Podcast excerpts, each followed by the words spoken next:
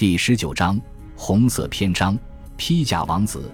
德国希望把哈布斯堡君主国改造成德意志少数民族居于支配地位的国家，这种倾向明显不利于奥地利波兰方案。如果哈布斯堡君主国扩大到包括波兰王国，帝国境内斯拉夫臣民的地位会上升，而德意志臣民的地位会下降。然而，哈布斯堡王朝解决自身民族问题的方法却要求扩大领土，以满足斯拉夫人的民族诉求；而德国干涉哈布斯堡事务的目的却是维持领土现状，以维持德意志人的地位。可想而知，分歧导致紧张局势。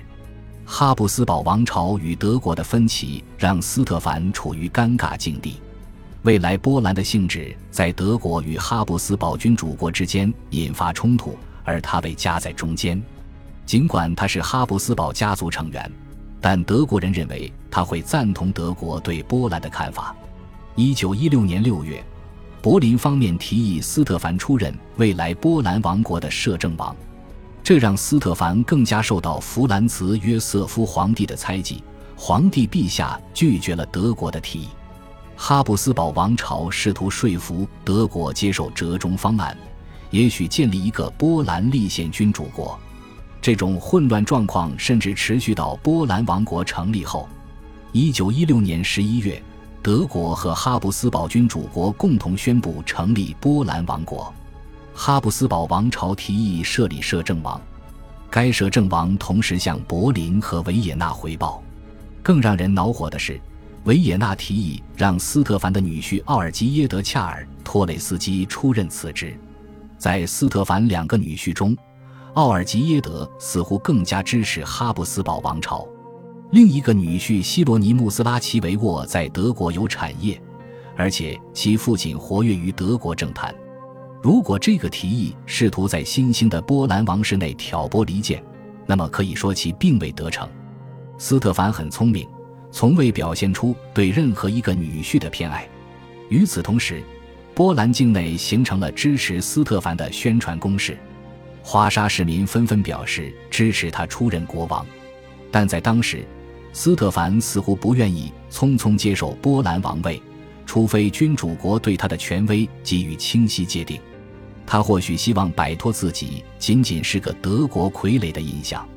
一九一六年十二月，威廉在信中提到，他们告诉他，或许他可以去统治波兰。但父亲断然拒绝。一九一六年，波兰王国宣告成立，开启了威廉所受政治教育的新阶段。他把自己界定为乌克兰人，他与自己麾下的乌克兰士兵交朋友，他试图对乌克兰政策施加影响，但纯粹停留在个人层面。他曾致信身为哈布斯堡武装部队总司令的腓特烈，讨论乌克兰问题，在为乌克兰士兵受训的事情上。他显然征求过弗兰茨约瑟夫皇帝的意见，然而在前线，他没有多少机会从政治角度思考乌克兰的未来。正如一位乌克兰政治家所说，他对乌克兰人的看法带有人种学含义，或者我们会说带有人类学含义。他为孩提时代就接触过的小玩意感到着迷，比如歌曲和故事，比如服装和旅行。然而。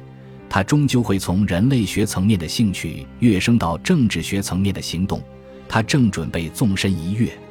一九一六年，随着俄国军队反攻加里西亚，威廉从前线被召回，他被擢升为中尉，并被安排到更安全的岗位。他开始与乌克兰知识分子和政治活动家建立联系，并听取意见。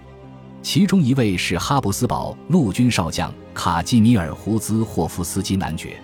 威廉与胡兹霍夫斯基分享他的短暂经历，与士兵们打成一片，唱他们的歌曲，说他们的语言。他写道：“每天晚上入睡时，他都坚信终有一日梦想成真，乌克兰将会得到自由。”及至一九一六年年底，他仍未开始思考将来。然后，波兰王国宣告成立，就像晴天霹雳，清楚警示他有必要进行政治思考。就像为他充当顾问的乌克兰人那样，威廉也担心新近成立的波兰王国也许会独占整个加里西亚，这会让加里西亚东部的乌克兰人沦落到任由波兰国王处置的境地。让威廉感到便利的是，波兰国王很有可能就是他的父亲，他能够在维也纳见到父亲。一九一六年十二月，威廉请了病假，以便治疗肺结核。他在父亲位于维也纳市内维德纳大街六十一号的宫殿里住了四个月，又到附近的巴登疗养。这是威廉成年后第一次在维也纳居住，而且因为他的身份而备受礼遇。作为国会上议院成员，他会见大公、主教以及地主。无论他到访哪座府邸，守门人都会响铃三次，这是大公和红衣主教才能享受的礼遇。在首都。威廉开始考虑解放乌克兰的问题，不仅要靠戏剧性的军事胜利和良好意愿，而且要靠极具创意和策略的计划。他决定，合适的路径是在哈布斯堡体制内着力，保护乌克兰人免遭波兰王国迫害的最好出路是建立一个全新的乌克兰省份，包括加里西亚东部以及整个布科维纳省。如果这个省份得以建立，那么，即使西加里西亚并入波兰王国，也不会对乌克兰人造成损害。一九一六年十二月底，威廉的方案显然已得到父亲同意。然后，他开始设想哈布斯堡王朝战胜俄罗斯帝国后对东欧领土的处置方案。他提议建立一个由奥地利、波西米亚、匈牙利和波兰王国以及乌克兰君主国组成的哈布斯堡君主国。每个王国都会由一位大公出任摄政王，波兰王家行省摄政王和乌克兰王子当然是斯特凡和威廉。威廉对此心满意足。一九一七年年初，威廉已看到欧洲的轮廓，这个欧洲将会符合父亲的期望，但又不会忽略他的存在。一九一六年十一月二十一日，弗兰茨约瑟夫皇帝驾崩，卡尔继承皇位。在乌克兰同志的帮助下，威廉准备亲自向新皇帝呈上计划。弗兰茨约瑟夫曾鼓励威廉学习乌克兰语，并成为乌克兰军官，但老皇帝的大方向总是太过亲近波兰，这不符合威廉的口味。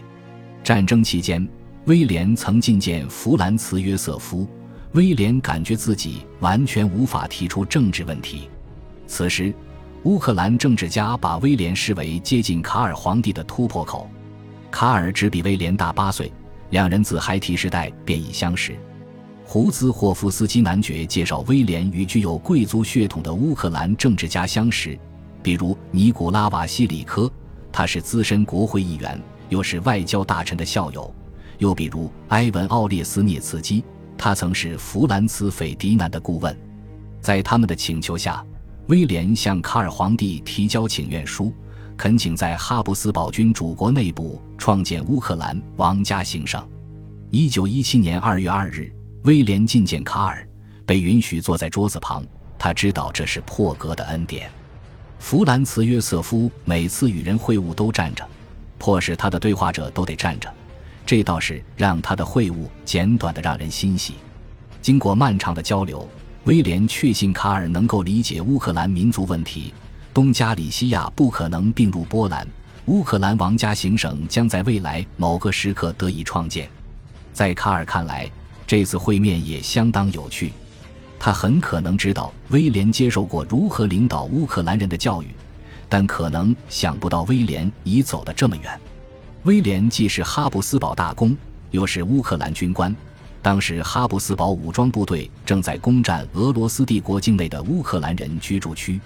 会面数日后，卡尔亲自指挥哈布斯堡武装部队，威廉将会成为他在军队里的联系人，一个熟知内情而且怀有清晰政治抱负的联系人。威廉是在别人以为他卧病在床的时候卷入高层政治的。